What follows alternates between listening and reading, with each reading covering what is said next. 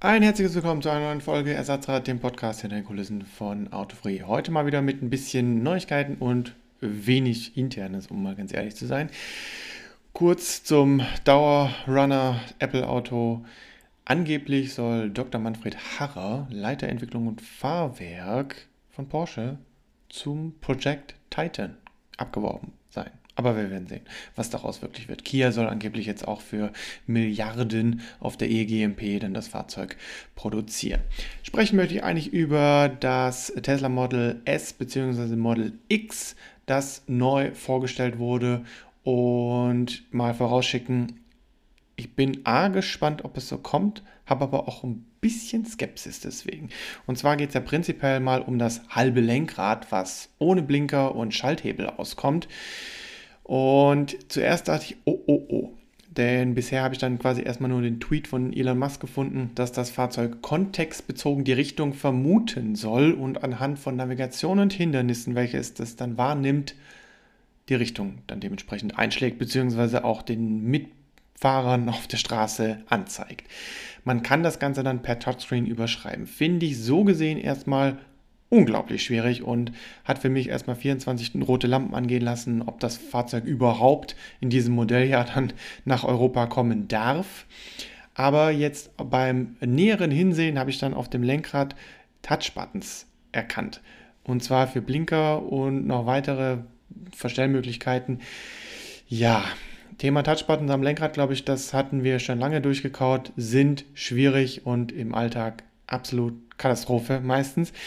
Und ich kann mir vorstellen, dass sie es hinbekommen haben, aber ich bleibe skeptisch, denn naja, also Tesla steht, was Touch, Touch, Touch, Touch, Touch, Touch angeht, nicht unter dem besten Himmel mit dem kleinen Gerichtsspruch wegen den Wischern, beziehungsweise wegen den ja, äh, Scheibenwischern. Und jetzt soll das Auto selber irgendwie seine Richtung anzeigen nach außen. Und wenn man dann nicht d'accord ist mit dem, was das Auto denkt, muss man das per Touchscreen überschreiben. Naja, also warten wir mal ab. In den USA denke ich mal, ja, ist ja normal. Die machen ja gerne mal, was sie möchten und deren Vorschriften scheinen mir nicht ganz so ernst zu nehmen sein, was Zulassung angeht.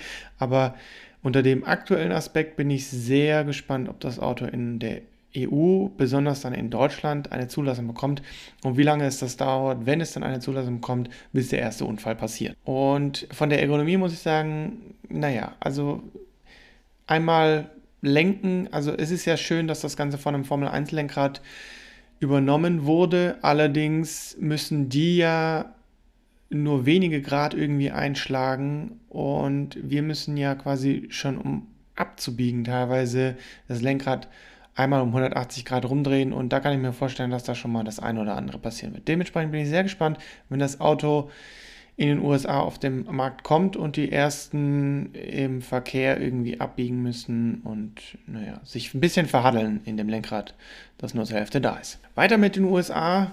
Trauriges Thema, das V8-Sterben. Es beginnt. Und so hat nun Dodge, also der V8-Hersteller schlechthin mit den Hellcat-Motoren, die sich auch sehr gut verkaufen da drüben, bekannt gegeben, dass die Tage des V8-Motors gezählt sind. Und das wird heißen, der V8 wird gehen, die Leistung soll allerdings bleiben. Hintergrund ist, dass auch unter der neuen Biden-Administration, unter der neuen Biden-Regierung zu strenge Emissionsvorgaben gemacht werden oder zumindest mal geplant sind, dass die V8-Motoren, so wie sie jetzt bestehen, ohne jegliche Elektrifizierung nicht überleben können und das auch in den USA. Und dabei heißt jegliche Elektrifizierung, dass auch die Mildhybride nicht genug rausholen könnten, um das auf dem Papier sauber aussehen zu lassen. Und es wird dementsprechend fast unmöglich, einen so mächtigen V8 in ein bezahlbares Auto zu packen. Was nicht heißen soll, dass der V8 wirklich direkt stirbt, aber äh, wenn Dodge das so sagt, dann hat das eben vor allem zur Folge, dass sie es wohl nicht mehr schaffen werden, ein 700 PS Auto zum Preis eines Golfs auf die Beine zu stellen, wenn man das mal so aus europäischer Sicht sehen möchte. Und das ist wirklich sehr schade. Die Folge davon wird sein, dass die Leistung ja bleiben wird, aber wie sie auch bei uns quasi bleiben wird, mit Plug-in-Hybrid-Modell. Auf der anderen Seite hat Cadillac nochmal so den letzten Aufschrei der V8-Motoren vorgestellt, nämlich den CT5V Blackwing mit 6,2 Liter V8 Kompressor, 677 PS, fast 900 Newtonmeter Drehmoment und mit Automatik geht es in 3,7 Sekunden auf 100 km/h, beziehungsweise der VMAX liegt bei über 320 km/h und im gleichen Prozess wurde auch der CT4V Blackwing vorgestellt mit 3,6 Liter V6 Biturbo, 478 PS und 603 Newtonmeter Drehmoment. Beide sind stärker als die Fahrzeuge, die sie ersetzen. Der CT5 deutlich stärker, der CT4 dezent.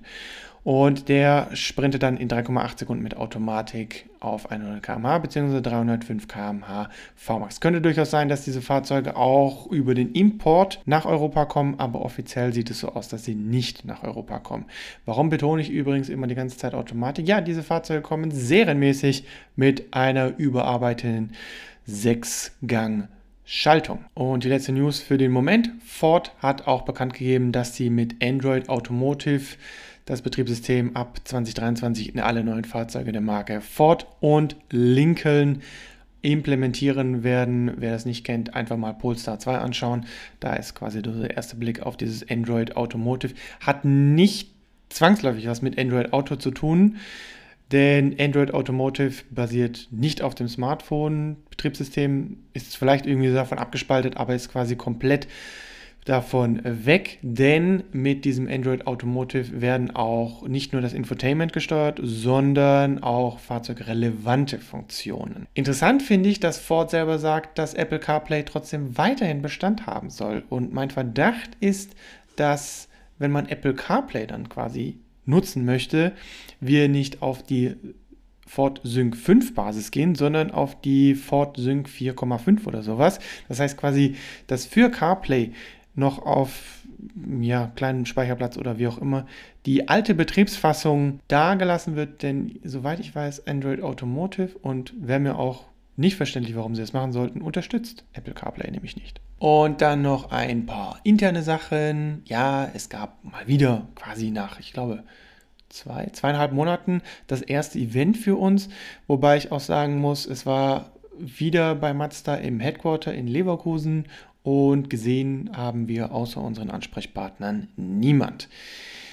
Haben sie nämlich auch so ganz bewusst gemacht. Das heißt beispielsweise im Gebäude eine Einbahnstraße. Also man kann sich auf den Treppen eigentlich nicht über den Weg laufen. Pressekonferenz gab es auch nicht. Die fand auf Tablet statt, beziehungsweise vorab. Und Fahrzeuge gab es äh, außer Haus, also nur Schlüsselübergabe und ja. Ja, wir haben, glaube ich, alle innen gedreht, weil es einfach geschüttet wie aus Eimern. Aber auch da muss man sagen, das Gelände von denen ist sehr groß und sie haben da mehrere Hallen und wir waren nicht gleichzeitig da. Also wir haben auch wirklich niemand so von den anderen Leuten gesehen und standen aber trotzdem dann irgendwie alle schön im Trockenen. Es war schön, mal wieder rauszukommen, mal wieder mit den Leuten zu sprechen, vielleicht auch mal so ein bisschen einen Ausblick zu bekommen, was eventuell dieses Jahr noch passieren wird. Aber es ist nach wie vor sehr weit weg von den eigentlichen Events, beispielsweise 2019. Und so wie es aussieht, wird es auch eher mit schärferen Maßnahmen auf diesen Events weitergehen als mit Lockerungen. Äh, also dementsprechend geht es auf den beruflichen Veranstaltungen deutlich schärfer und härter zu, als wir das quasi im Privatleben im Moment haben. Und ich persönlich bin der Meinung, es müsste eigentlich noch ein bisschen weitergehen mit den Einschränkungen, denn so ganz unter Kontrolle haben wir das ganze Tohuwabohu um die Pandemie, glaube ich, noch nicht. Weitere Events sind geplant, aber noch in ein wenig Ferne, von dem wir mal gespannt, ob sie so stattfinden, wie sie geplant sind. Denn das kann natürlich auch mit jedem kleinen Schubser von irgendwelchen Regierungen oder sonst was auch wieder gekippt werden. An interner Seite werden wir uns in den kommenden Tagen mal wieder zum Bilzer Berg aufmachen, um mit dem Kia Sorento zu drehen. Warum? Eben aufgrund dieser ganzen Beschränkungen. Am Bilzer Berg haben wir einfach Ruhe, sind für uns, keiner stört uns, keiner kommt uns zu nahe und äh, es ist auch ein schönes, ruhiges Plätzchen und es sind immer schöne Locations. Und wenn es regnet, können wir auch im Trockenen drehen. Und bei den initialen Vorstellungen des Sorrento war es ja so, dass es wirklich auch wieder gegossen hat wie aus Eimern. Dementsprechend werden wir uns da nochmal ein bisschen mehr, ja, einfach so im Detail mit dem Auto befassen. Es ist auch die andere Antriebsvariante, das heißt, es wird der Vollhybrid sein Und da werden wir einfach mal schauen, wie es mit dem so läuft. Auf weiter interner Seite werden wir uns, beziehungsweise befassen wir uns gerade wieder mehr mit dem Thema Merchandise, aufgrund dessen, dass ihr im Livestream ja auch mehr danach gefragt habt. Wir sind so ein bisschen gerade am Eruieren, was wir machen sollen. Ich habe ein paar witzige Ideen und es wird wirklich so laufen, dass wir quasi mit euch herausfinden werden, wie gut das wirklich ankommt. Und wenn es gut ankommt, wird das dementsprechend auch ein bisschen erweitert. Wenn es nicht gut ankommt, können wir das ein bisschen zurückfahren. Und ja, wir werden einfach mal sehen, wie es ankommt. Und dann war es das eigentlich auch schon wieder mit dem kurzen Überblick. Der DS4 hatte Premiere. Ich, wie gesagt, finde das Design sehr interessant. Würde es mir auch sehr gerne mal näher anschauen. Bin sehr gespannt, wann das dann mal der Fall sein wird. Aber bin auch sehr skeptisch, wie sich das Design dann quasi auf den Nutzfaktor umschlagen wird, denn die Glasfläche ist ein bisschen wenig, es ist viel Karosserie und dementsprechend wird die Umsicht wahrscheinlich sehr darunter leiden. Allerdings das Cockpit, das gefällt mir jetzt auch schon richtig gut. Ich bin auch sehr interessant, wie dieses Forge Carbon dann von DS wirklich aussehen wird und wie das vor allem in einem solchen eleganten Fahrzeug aussehen wird. Denn die Performance Line war ja beispielsweise derzeit immer so mit Alcantara hat sich abgegrenzt. Jetzt gibt es da noch mit Forge Carbon nochmal eine Möglichkeit, sich weiter abzugrenzen. Bin sehr gespannt, wie es aussehen wird. Und dann, ja, war es das eigentlich auch schon wieder für den Moment mit dem kleinen kurzen Überblick.